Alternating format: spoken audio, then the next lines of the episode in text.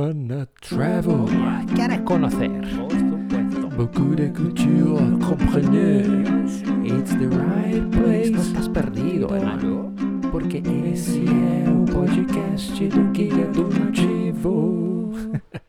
Olá, você que me ouve. Aqui quem fala é o Alexandre do site guia do nativo.com e hoje eu vou te apresentar o Centro Cultural de São Paulo. Quer saber por que esse lugar é tão incrível, tão ímpar, tão diverso?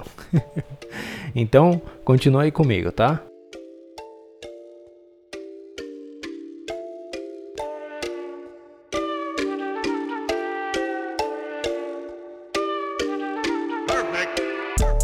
Se você está ouvindo pela primeira vez, seja muito bem-vindo, seja muito bem-vinda. Eu espero que goste do meu conteúdo e que ele te agregue um valor de alguma maneira. Já é incrível que você esteja por aqui, mas se quiser me ajudar ainda mais, você pode se inscrever no meu canal do YouTube, me acompanhar em todas as redes sociais e compartilhar o canal com seus amigos. Para me encontrar, você pode buscar por Guia do Nativo. Ah, e se tiver alguma sugestão de conteúdo ou alguma coisa que eu possa melhorar, me envia por mensagem em alguma das redes sociais beleza? Vamos lá? O Centro Cultural de São Paulo foi idealizado na década de 70, quando esse terreno entre a Rua Vergueiro e a Avenida 23 de Maio foi dado pela prefeitura por causa de uma desapropriação feita para a construção do metrô.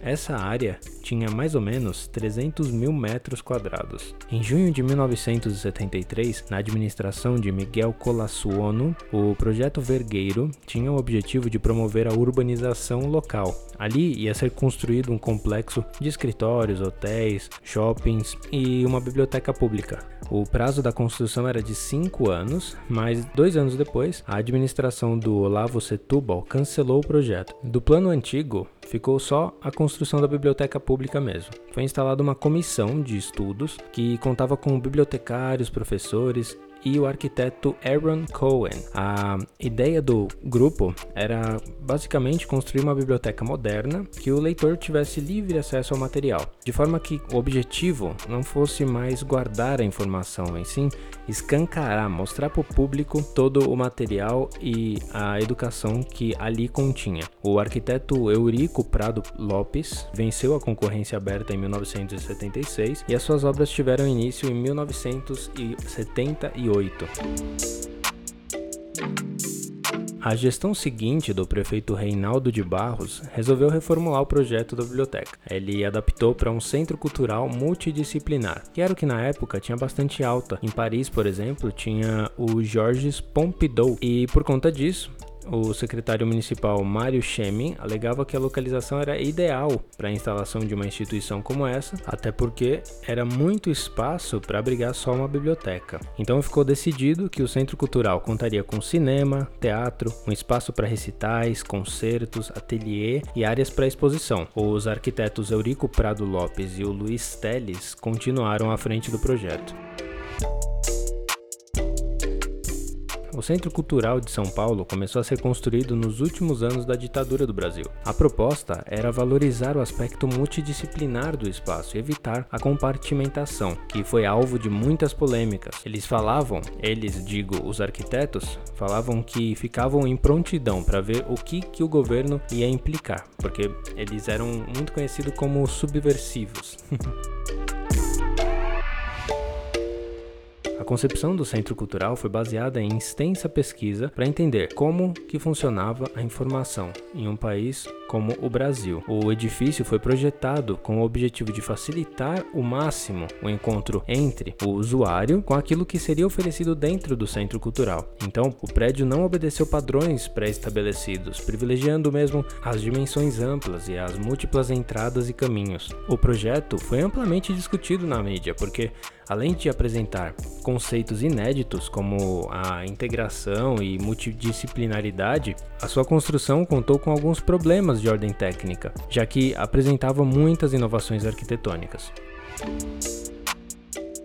Para viabilizar todas essas formas arrojadas que eram pretendidas pelos arquitetos, foi utilizados os mais variados materiais. Então, teve muito vidro, aço, concreto, acrílico, tijolo, enfim. As estruturas misturadas que eram previstas no projeto fizeram com que os conceitos tradicionais de execução tivessem que ser modificados, e isso deu lugar a novas técnicas que eram muito específicas e que beirou o artesanal.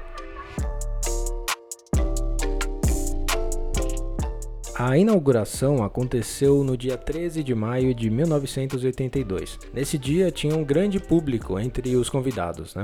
Tinha participantes da obra, tinha a população em geral e depois da cerimônia, eles puderam percorrer as dependências do Centro Cultural, apreciar algumas obras que estavam em exibição na Pinacoteca. Havia também o Coral Paulistano e um pianista conhecido, que era o João Carlos Martins. Nessa época, São Paulo tinha mais ou menos 8,5 milhões de habitantes. A maioria deles estavam espalhadas pela periferia do estado ou da cidade.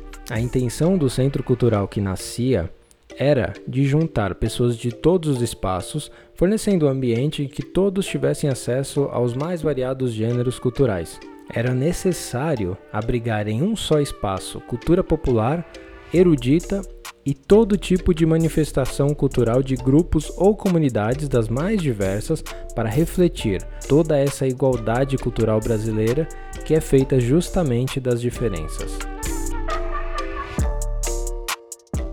Atualmente, entre várias atividades educativas e culturais fornecidas pelo Centro Cultural, se destaca o projeto Centro do Rock, que fornece shows de rock ao vivo com entrada franca e acontece todos os anos no mês de julho. Outra atividade com entrada também gratuita é a Semana de Dança, que leva mostra de danças ao local durante várias semanas do ano. Mas além dos projetos que ocorrem anualmente no Centro Cultural de São Paulo, também tem muitos shows de diversos tipos musicais, peças de teatro de todos os gêneros e outros projetos que visam levar cultura à população.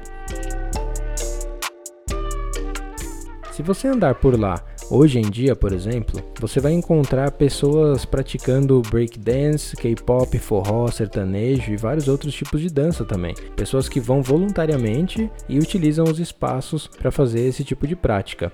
Tem outros jovens que também se encontram para estudar, jogar jogos de tabuleiro na mesa, xadrez e até ensaiar peças de teatro no gramado lá do andar superior.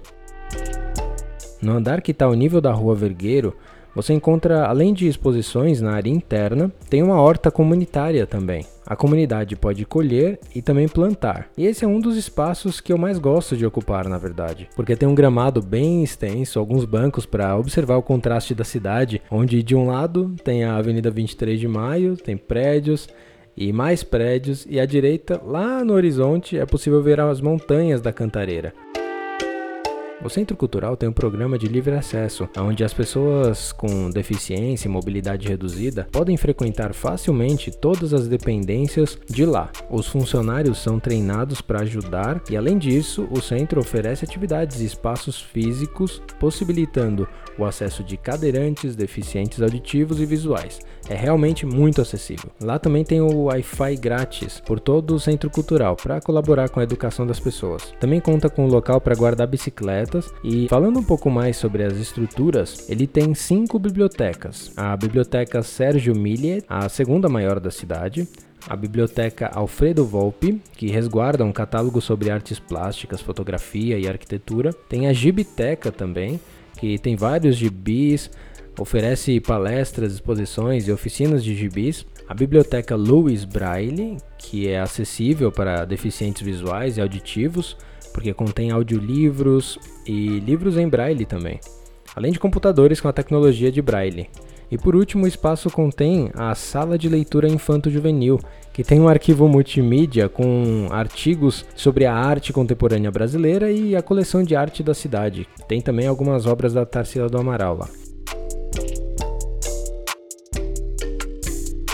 A dica do nativo para você potencializar a sua vivência nesse local é levar amigos, levar família, de repente fazer um piquenique nesse gramado que eu disse que tem no nível superior. Você também pode visitar sozinho. Na verdade, a maioria das vezes que eu fui foi sozinho é um exercício de autoconhecimento e de humildade também, porque é um local que possui tanta informação que você acaba fazendo uma reflexão sobre ser uma pessoa que reconhece os seus conhecimentos e, os infinitos outros conhecimentos que talvez você jamais vai saber. A maneira mais fácil de você chegar é o metrô. A estação Vergueiro está do lado do Centro Cultural. Na verdade, tem um acesso direto. Também é bem tranquilo ir de bicicleta, porque tem uma ciclofaixa que fica na frente do Centro Cultural e você pode colocar um cadeado nela e ficar bem tranquilo caminhando por lá. Tem um ponto de ônibus também na frente do Centro Cultural e também tem outros na 23 de maio, a qual você precisaria caminhar mais ou menos 5 minutinhos ou 10, mas o acesso é super fácil também. Outra opção de chegar é com o ônibus de turismo de São Paulo, aquele City Tour. Tem um ônibus vermelho de dois andares, muitas vezes, que passa pelo centro cultural, porque é um dos pontos mais importantes da cidade. Bem, se você escutou até aqui, muito obrigado. E se for visitar e tirar foto, me marca lá no Instagram, é guia do nativo, para eu comentar sua foto aqui. Se você tiver alguma dúvida, me manda uma mensagem, beleza? Até a próxima!